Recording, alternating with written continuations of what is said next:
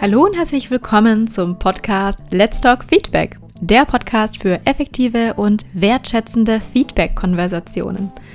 Ich bin Sonja Hollerbach, Feedback-Coach und der Host dieses wundervollen Podcasts.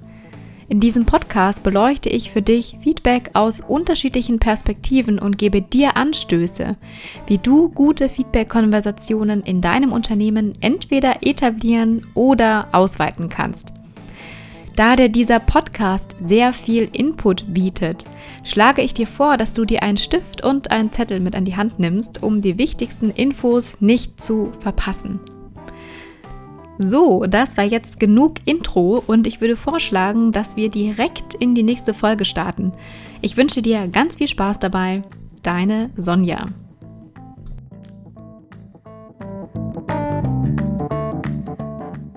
Hallo, schön, dass du heute wieder dabei bist. Wir hatten ja letzte Woche Tanja Ziegler zu Gast, die Expertin für Konfliktmanagement ist. Und ich hatte euch versprochen, dass ich hier nochmal genauer drauf eingehe. Und zwar beschäftigt mich auch in meinen Feedback-Coachings ganz, ganz arg die Frage, wie Konflikte eigentlich entstehen, weil es ganz oft der Fall ist, dass ich in ja, in Feedback-Situationen reingerufen werde, wo wirklich schon ein Konflikt am Wallen ist und das weniger sozusagen um das Feedback geht, sondern mehr erstmal in erster Linie um diesen Konflikt zu lösen, um dann sozusagen wirklich auf konstruktiver Ebene auch ähm, auf das Feedback eingehen zu können.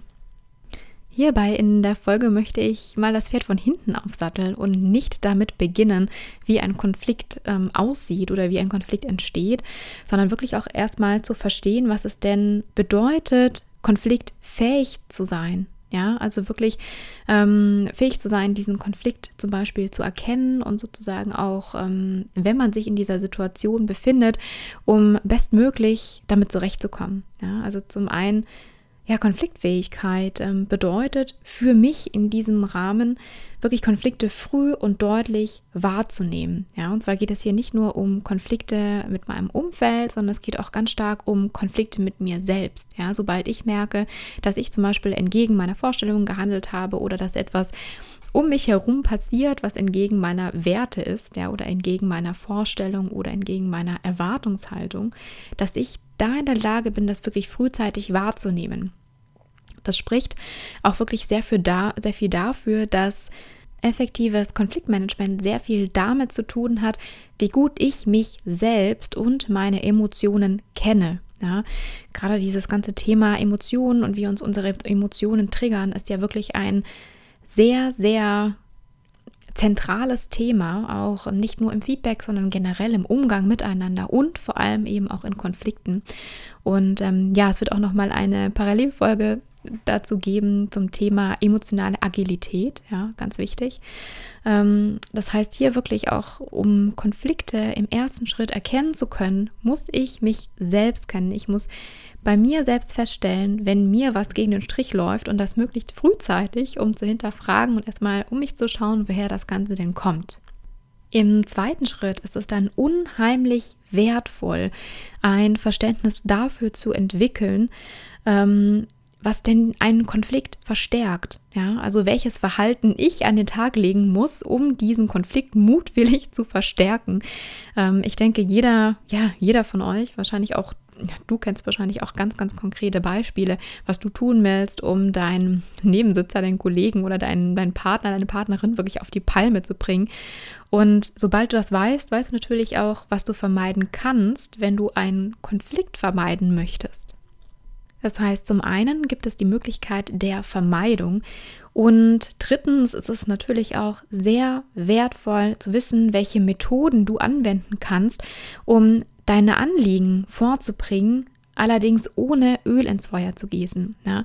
Also in einem Konflikt geht es nicht darum, dass du zurücksteckst, sondern es geht darum, dass du deine Anliegen äußerst und zwar in einer Art und Weise, die der andere auch verstehen kann und die sozusagen ähm, der vierte Punkt behandelt die Möglichkeit, ähm, Wege und Mittel zur Klärung zu kennen, beziehungsweise auch zu verwenden, um sozusagen ja das Feuer zu erlöschen. Ja, das heißt, diesen Konflikt ähm, nicht nur dadurch zu beruhigen, dass du zum Beispiel deine Anliegen wertungsfrei rüberbringst oder anklagefrei, ja, zum Beispiel anhand von den Richtlinien der gewaltfreien Kommunikation oder, oder der WWW-Hervorgehensweise sondern wirklich Mittel und Wege kennst, zum Beispiel, um einfach den Konflikt selbst zu lösen, ja, sozusagen Selbsthilfe. Und ähm, ja, wie du da vorgehen kannst, da habe ich am Schluss noch ein paar schöne Übungen für dich, in die du dann ähm, einsteigen kannst, beziehungsweise die du einfach mal für dich testen kannst, wenn du Lust drauf hast. Und ähm, ja, fünftens ist es ähm, sehr, sehr wichtig zu wissen, wo deine persönlichen Grenzen liegen. Ja, also nicht nur deine persönlichen Grenzen bezüglich, was kannst du dir zumuten, wie viel Konflikt kannst du überhaupt vertragen, sondern es gibt auch sehr stark darum zu wissen, wo dein Wissen aufhört, ja, wo, wo hört dein Wissen auf, wo hört dein Können auf, obwohl, ähm, ab welchem Moment ist Selbsthilfe und Konflikten nicht mehr möglich, ja, auch wirklich ähm, zu erkennen, ab wann zum Beispiel professionelle Hilfe in Form von Tanja zum Beispiel, ja, oder von generell von Mediatoren hinzugezogen werden sollten, um einfach diesen Konflikt zu lösen. Und ähm, ja, also auch zum Beispiel in welchen Situationen das der Fall ist, also ab wann Selbsthilfe in Konflikten nicht mehr funktioniert, das beleuchte ich jetzt auch noch für dich. Mir war es jetzt in erster Linie erstmal wichtig, dass du verstehst, was wirklich auch Konfliktfähigkeit bedeutet und ja, für dich, ähm, dir für dich mal Gedanken machst, wo du dich denn siehst, ja, wo du vielleicht noch Verbesserungspotenzial hast. Kennst du zum Beispiel wirklich dann die Grenzen von deinem Können? Ja, ist auch manchmal etwas schwer, sich selber Feedback zu geben und sich selber einzuschätzen und dabei ganz ehrlich zu sein. Und ähm, auch nochmal die Gedanken darüber zu machen, ob du Verständnis dafür hast, wie du den Konflikt zum Beispiel verstärken kannst und ob du das nicht auch manchmal nutzt, wenn du so ganz ehrlich mit dir bist. Ja, also überleg dir wirklich mal, äh, mach dir ein paar Stichpunkte dazu und lern dich selber besser kennen. Also ich lade dich wirklich dazu ein, wirklich wieder einen Stift und einen Zettel dazu zu nehmen und etwas über dich selbst zu lernen. Nachdem wir sozusagen definiert haben, was Konfliktfähigkeit bedeutet, möchte ich gerne mit dir zwei typische Haltungen in Konflikten beleuchten. Und zwar sind das hier wirklich Extremhaltungen. Also es gibt ähm, natürlich ähm, Ausprägungen davon, ja, wie stark die sich auch am Schluss in die Realität umsetzen, wenn es zum Konflikt kommt. Jedoch gibt es wirklich zwei Pole, nenne ich es mal. Und der eine Pol ist ähm, Konfliktscheue, während der andere Pol streitlos ist. Schauen wir uns mal den ersten Pol genauer an, und zwar Konfliktscheue. Ja, also da kann man auch zum Beispiel Konfliktvermeidung oder auch Konfliktunterdrückung dazu sagen. Und das ist zum Beispiel auch eins, ähm, wo ich ganz oft, ganz oft reinkomme als Feedback-Coach, weil man sich nicht getraut hat, Feedback zu geben aus Angst vor einem aufkeimenden Konflikt. Das bedeutet, man hat wirklich Angst vor Auseinandersetzungen und das sind sozusagen auch ähm, ja, kalte Konflikte. Ja, das heißt, die haben so was Lähmendes. Du weißt ganz genau, dass was in der Luft liegt, allerdings traut sich keiner so richtig, die heiße Kartoffel in die Hand zu nehmen und auch wirklich mal zum Beispiel den Elefanten im Raum anzusprechen. Ja. Da gibt es auch zum Beispiel eine ganz tolle Kindergeschichte davon. Und zwar ähm, heißt die Drachen gibt's doch gar nicht von Jack Kent. Und ja, diese Geschichte finde ich absolut bezeichnend, weil es auch um, die Grundidee hinter Konflikten, die sich über die Zeit anstauen und am Schluss wirklich ganz großes Explosions- Explosionspotenzial haben.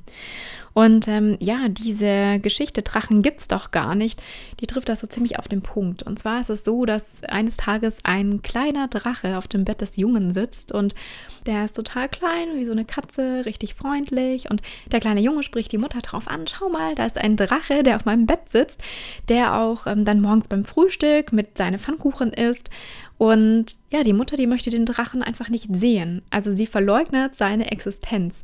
Und ähm, ich nehme jetzt mal die Geschichte etwas vor, um auch zeitlich den Rahmen nicht zu sprengen. Im Endeffekt geht die Geschichte so aus, dass der Drache immer mehr wächst. Ja, die Mutter, die möchte sich immer noch nicht eingestehen, dass es diesen Drachen gibt, obwohl er am Schluss so groß ist, dass sie das Haus mit dem Staubsauger wirklich von außen putzen muss, weil sie innen sozusagen kaum mehr Platz hat. Das Ganze geht dann so weit, bis der Drache eines Tages zu groß wird und die, die Beine durch das Haus durchbrechen und er sozusagen mit diesem Haus wegläuft. Und in dem Haus noch der kleine Junge drin und die Mutter auch noch. Und der Vater kommt nach Hause und findet nur sein Grundstück für, ohne Haus. Und er fragt den Nachbarn, wo denn das Haus geblieben ist. Der Nachbar meinte, dass der Drache in die und die Richtung gelaufen ist. Und so ähm, findet der Vater am Schluss noch das, den Drachen mit dem Haus wieder und seiner Familie. Und das Lustige ist, dass die Mutter immer noch darauf insistiert, dass dieser Drache nicht existiert. Und das ist so der Wendepunkt in der Geschichte, wo der kleine Billy wirklich mal sagt, Mama, da ist ein Drache und der Drache, der existiert, der ist gerade mit unserem Haus davon gelaufen. Und das ist genau der Moment, wo der Drache auf einmal wieder anfängt zu schrumpfen. Ja, also er wird ganz klein und wird wieder ähm, so groß wie eine Katze. Und die Moral von der Geschichte ist sozusagen, dass solange wir einen Konflikt ignorieren und überhaupt ignorieren möchten, dass da ein Konflikt überhaupt sein könnte, umso größer wird der Konflikt, ja, weil sich natürlich in diesem Konflikt so viele kleine Unterpunkte sammelt, dass er wächst und wächst und wächst. Und am Schluss ist er ein riesiger, großer Drache, den wir kaum noch bewältigen können und wo es dann wirklich auch externe Hilfe braucht um einfach wieder ähm, ja, zu einem kleinen Drachen zurückzukehren. Und im Endeffekt ist es meistens so in Konflikten, dass der Konflikt angesprochen werden möchte.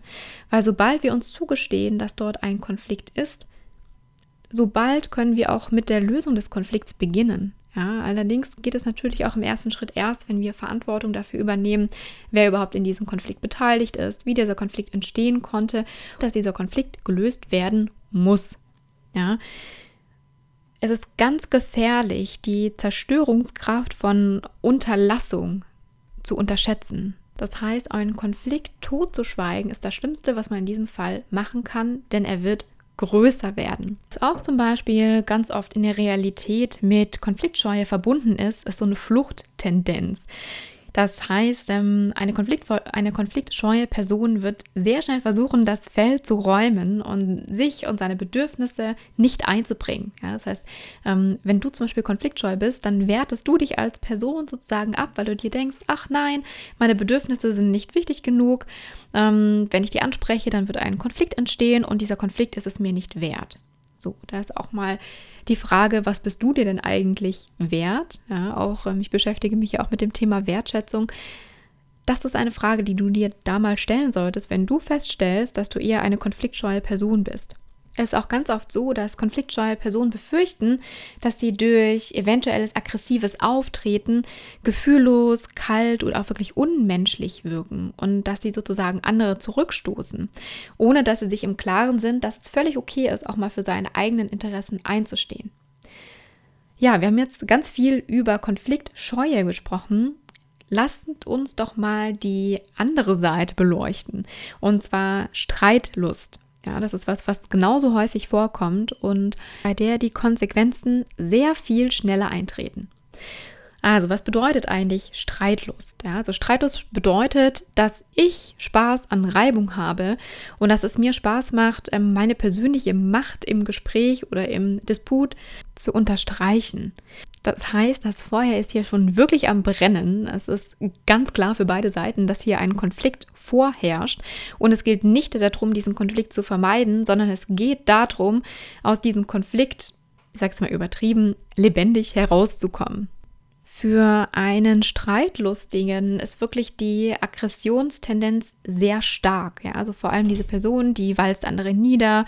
Sie hat überhaupt gar kein Problem damit, andere zu verletzen oder zu beleidigen, weil sie einfach gerade so getrieben ist von dieser Streitlust. Auch wenn sie es danach vielleicht bereut. Ja, es ist wirklich diese Streitlust, dieses Feuer ist jetzt gerade am Brennen und möchte so viel vernichten wie nur möglich ohne sich über die Kon Konsequenzen danach wirklich Gedanken machen zu können, weil man wirklich gerade sehr stark in dieser Emotion gefangen ist. Die Angst oder die Befürchtung, die sich hierhinter verbirgt, ist hauptsächlich, dass das eigene Interesse nicht so wirklich zutage kommt. Und auch, ähm, dass man zum Beispiel nicht genug zu sich selbst steht, ja, und sich nachgiebig zeigt und nicht für die eigenen Interessen steht, nicht gesehen wird. Das heißt wirklich, es ist ein riesiger Schrei nach Aufmerksamkeit, ein riesiger Schrei danach gesehen zu werden. Das Streitlustige tun wirklich alles, um nicht den Eindruck zu erwecken, dass sie ja, dass sie unsicher sind oder feige, sondern sie mögen wirklich betonen, dass sie für ihre eigenen Interessen einstehen, koste es, was es wolle. Nachdem du jetzt diese zwei Pole gehört hast, also Konfliktscheue und Streitlust, hast du dich vielleicht in einem der Pole wiedergefunden und fragst dich jetzt, ob es nicht noch eine Alternative gibt zu diesen zwei sehr extremen und sehr konträren Haltungen. Und ja, es gibt eine Alternative, und zwar ist das die Alternative der Konfliktfähigkeit. Konfliktfähigkeit wird auch sehr gerne Selbstbehauptung oder Assertivität genannt.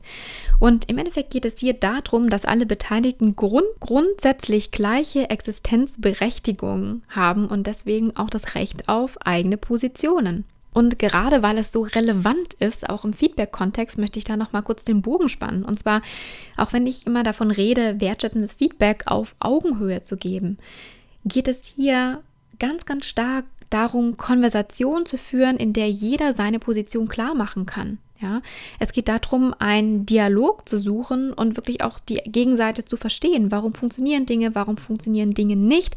Und ähm, es sollte auf gar keinen Fall eine einseitige Existenzberechtigung da sein, sondern es gehören zu einer Konversation immer zwei, ja, sei es im Feedback oder sei es im wirklich hart gesessenen Konflikt. Jeder hat die Möglichkeit dazu, seine Position einzubringen und eben auch seine eigene Meinung zu äußern und natürlich auch für die eigenen Bedürfnisse einzustehen.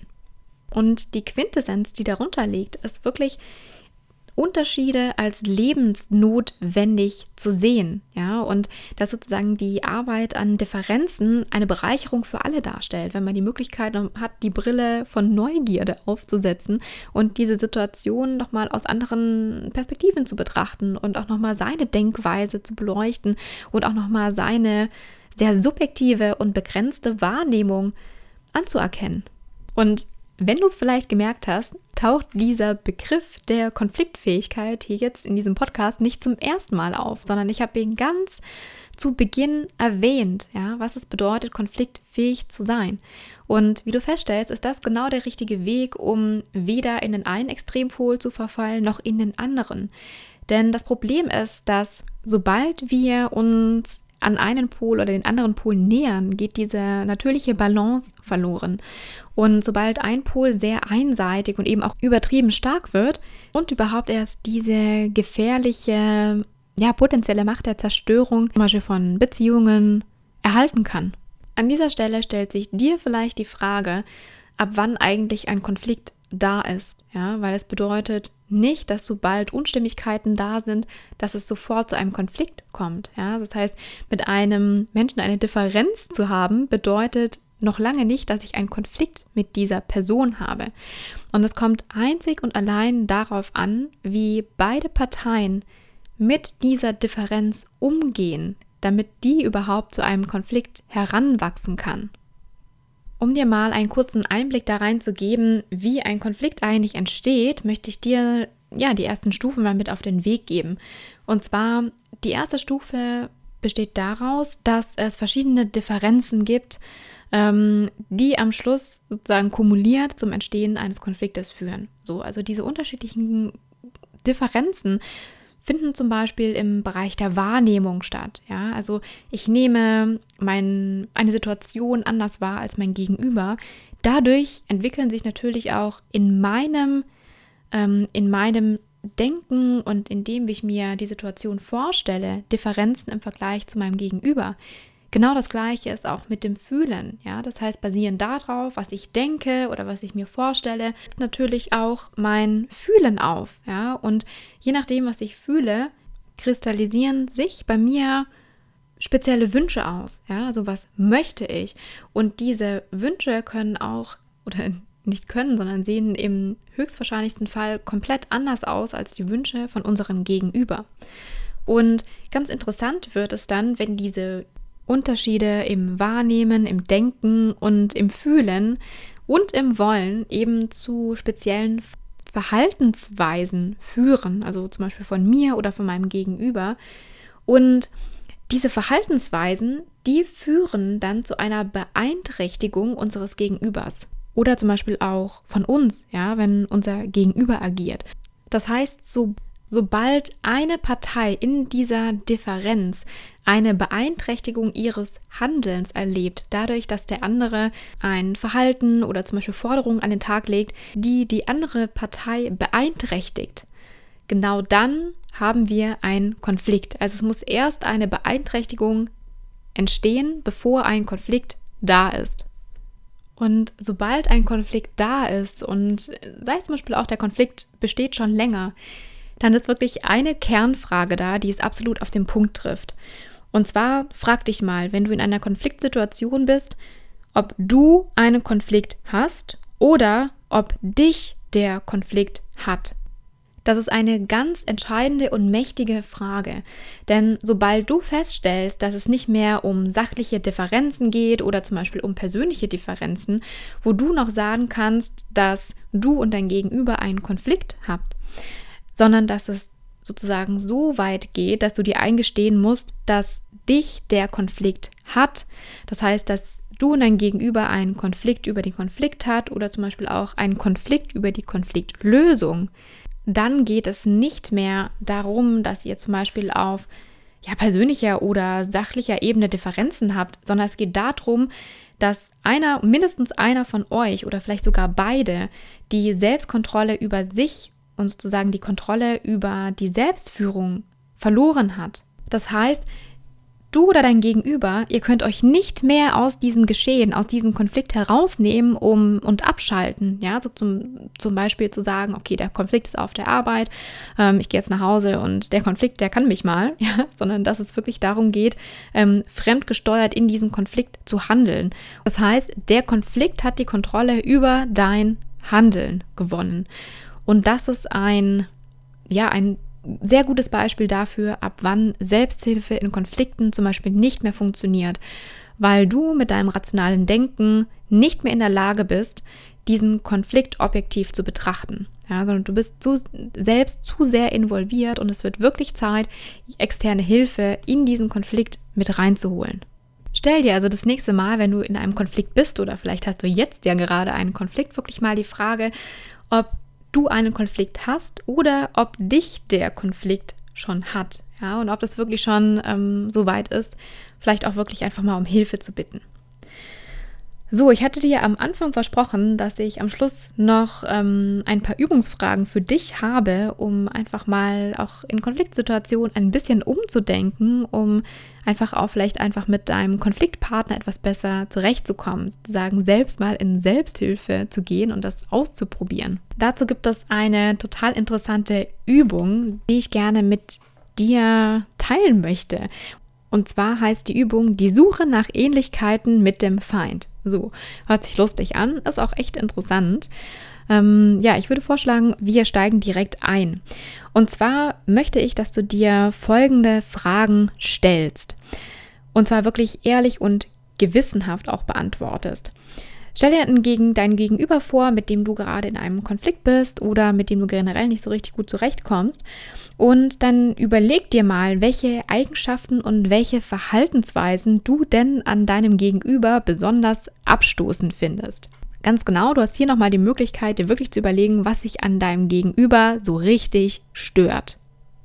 Wenn du darüber Klarheit hast, dann beantworte doch bitte mal die zweite Frage. Und zwar, welche deiner Eigenschaften und Verhaltensweisen magst du an dir, wenn du ganz, ganz ehrlich bist, am wenigsten?